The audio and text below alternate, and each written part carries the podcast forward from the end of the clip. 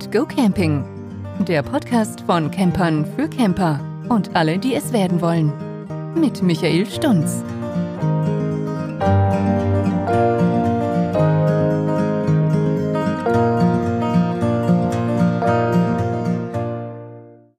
Hallo und willkommen zu einer weiteren Folge auf meinem Podcast. In der heutigen Folge möchte ich euch etwas über das richtige Packen vom Wohnwagen und Zugfahrzeug erzählen. Also, wenn man mit dem Wohnwagen verreist, dann hat man natürlich schnell mehr geladen, als einem lieb ist und erlaubt ist. Und äh, ja, je nachdem kann es erstens ganz schön teuer werden, wenn man angehalten und überprüft wird. Und zweitens natürlich kann es auch sehr gefährlich werden. Deswegen gebe ich euch jetzt ein paar Tipps, wie ihr das Ganze dann richtig machen könnt. Okay, also, ihr müsst beachten, Schweres sollte eigentlich immer nach unten gepackt werden. Die oberen Schränke und Staufächer im Wohnwagen sollten nur leicht beladen werden. Schwere Gegenstände möglichst tief und möglichst achsnah platzieren. Andernfalls können da ziemliche Kräfte freigesetzt werden, die sich auf die Stabilität, Kippneigung und vom Lenkgehal äh, Lenkverhalten des Gespanns auswirken. Ja, und das kann sich natürlich so weit steigern, dass sich der, der Wohnwagen beziehungsweise das Gespann gefährlich aufschaukelt. So, und das gleiche Packprinzip gilt natürlich auch für, für den Zugwagen dafür den Kofferraum. Also alles, was schwer ist, nach unten und möglichst nah an die Achse, an die Hinterachse. Ja, und äh, ihr solltet natürlich die Ladungssicherung im Auto nicht vergessen.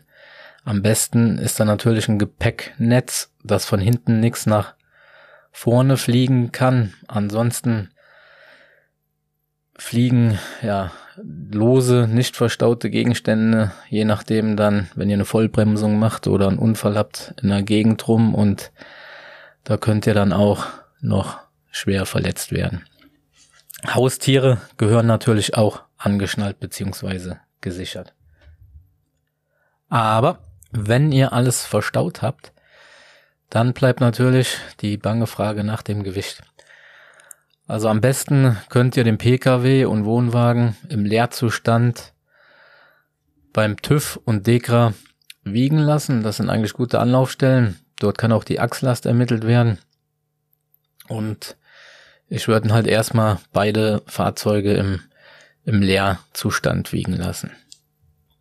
Weil wenn ihr das Leergewicht habt, dann könnt ihr dadurch natürlich errechnen, wie viel Zuladung ihr noch habt im Auto beziehungsweise Wohnwagen beziehungsweise für euer ganzes Gespann. Okay, hier nochmal eine kurze Zusammenfassung zu den Tipps. Also erstens zulässiges Gesamtgewicht und Achslast beachten. Zweitens, schweres Gepäck kommt nach unten und im Wohnwagen am besten vor die Achse packen oder drauf obere Staufächer nur mit leichten Gegenständen beladen. Viertens, offene Ablagen während der Fahrt am besten leer lassen. Fünftens, Gegenstände im Innenraum am besten rutschsicher verstauen. Sechstens, Schränke mit Tür in Fahrtrichtung nicht schwer beladen. Siebtens, Maximalzuladung der Heckstaufächer und Auswirkungen auf die Gewichtsverteilung beachten. Achtens, Fahrräder auf Außenträger mit Schloss sichern. Und neuntens, vor der Reise am besten eine öffentliche Waage aussuchen, TÜV, DEKRA oder ja, bei, bei sonstigen Stellen. Ich sag mal hier bei mir habe ich einen Baustoffhandel in der Nähe, da konnte ich drauf fahren. Da müsst ihr dann einfach mal nachfragen. Okay, also Gewicht könnt ihr schon mal sparen, auch wenn ihr den Wassertank nicht voll macht vor der Fahrt. Also ich lasse den im Wohnwagen eigentlich immer leer. Beziehungsweise je nachdem, wo wir hinfahren und wie lang wir fahren, mache ich nur minimal ein bisschen rein, dass die Kinder dann unterwegs da auf Toilette gehen können im Wohnwagen. Oder alternativ kann man auch sich eine Wasserflasche voll machen, die im Auto lassen und dann da notdürftig dann halt mit schnell abspülen. Ja, dann kann man noch äh, Alugasflaschen verwenden anstatt den Stahlflaschen. Die wiegen auch ja nur die Hälfte. Dann sollte man noch Achs- und Stützlast beim Beladen im Auge behalten und eine geschickte Verteilung sorgt halt für Fahrstabilität und somit auch für Sicherheit. Ja, Dachlast müsst ihr abklären, bevor dort Gepäck transportiert werden kann auf dem Auto und auf dem Wohnwagen. Und ja, eine Packliste kann auch gut helfen, Überblick zu bewahren. Also wir haben, wo wir den Wohnwagen gewogen haben im leeren Zustand, haben wir dann jedes Teil, was in den Wohnwagen kam, gewogen und aufgeschrieben.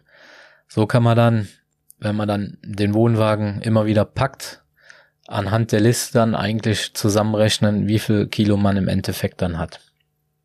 Also, ob ein Gespann zu viel geladen hat, entscheidet sich an mehreren Gewichtsgrenzen. Also Zugfahrzeug und Karawan können zusammen oder jeweils für sich überladen sein.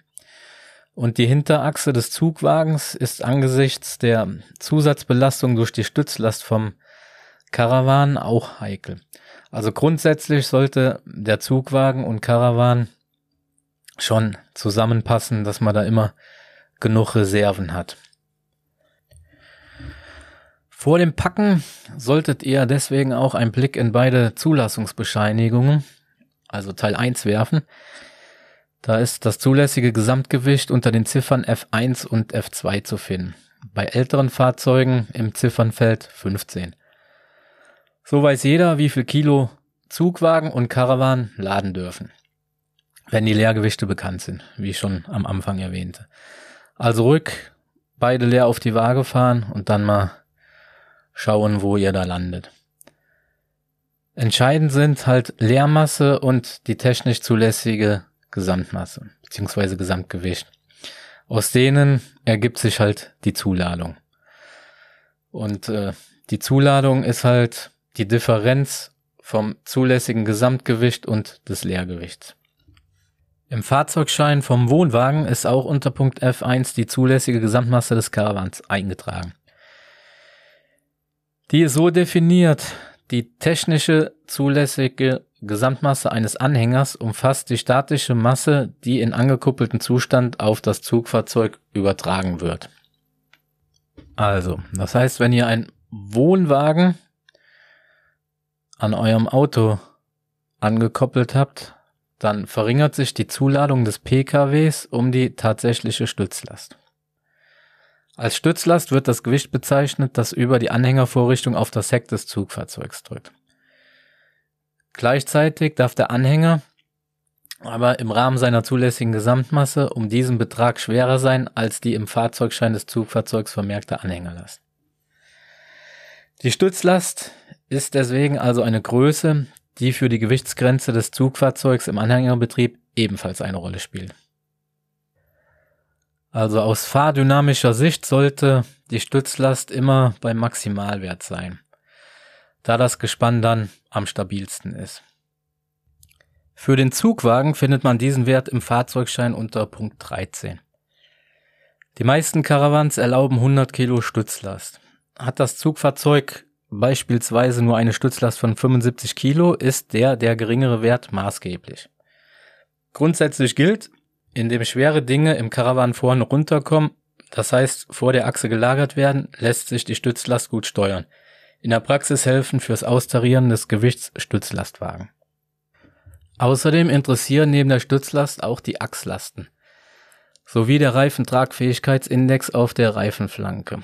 Also achtet außerdem auf den Angaben zu einer etwaigen erhöhten Anhängelast zur Tempo 100 Freigabe und zum zulässigen Zuggesamtgewicht. Wichtig, Achs- und Stützlast dürfen zusammen das zulässige Gesamtgewicht nicht übersteigen. Da die Zuladungen oft nicht üppig sind, heißt die Devise Gewicht sparen. Unter Punkt O.1 bzw. 0.1 des Fahrzeugscheins findet man die zulässige gebremste Anhängelast. Sie legt fest, wie viel Gewicht das Zugfahrzeug ziehen darf. Okay, Leergewicht, Zuladung, Anhängelast und Stützlast nochmal auf einen Blick. Erstens. Aus Leermasse und zulässigem Gesamtgewicht von Wohnwagen und Zugfahrzeug ergibt sich die Zuladung des Gespanns. Zweitens. Mit angehängtem Karawan verringert sich die Zuladung des Pkw um die tatsächliche Stützlast.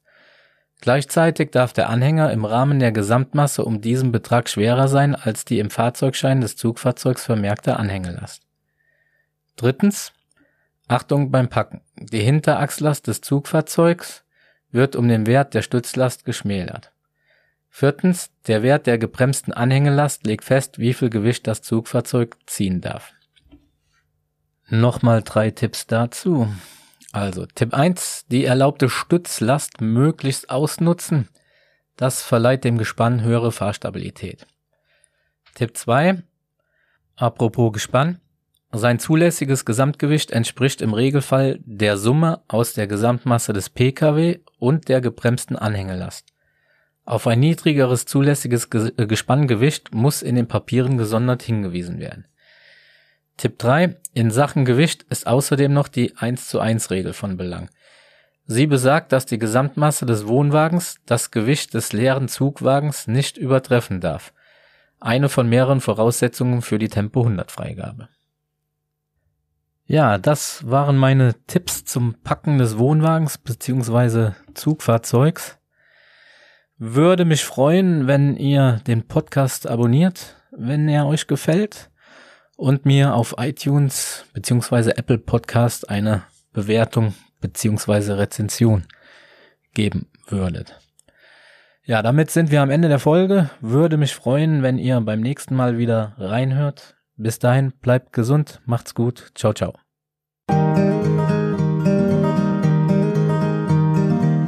Das war Keep Calm and Go Camping. Schön, dass du wieder mit dabei warst. Schau doch auch mal auf Michaels Campingblog vorbei. Den Link findest du in den Show Notes. Und schalte auch beim nächsten Mal wieder ein. Bis dahin.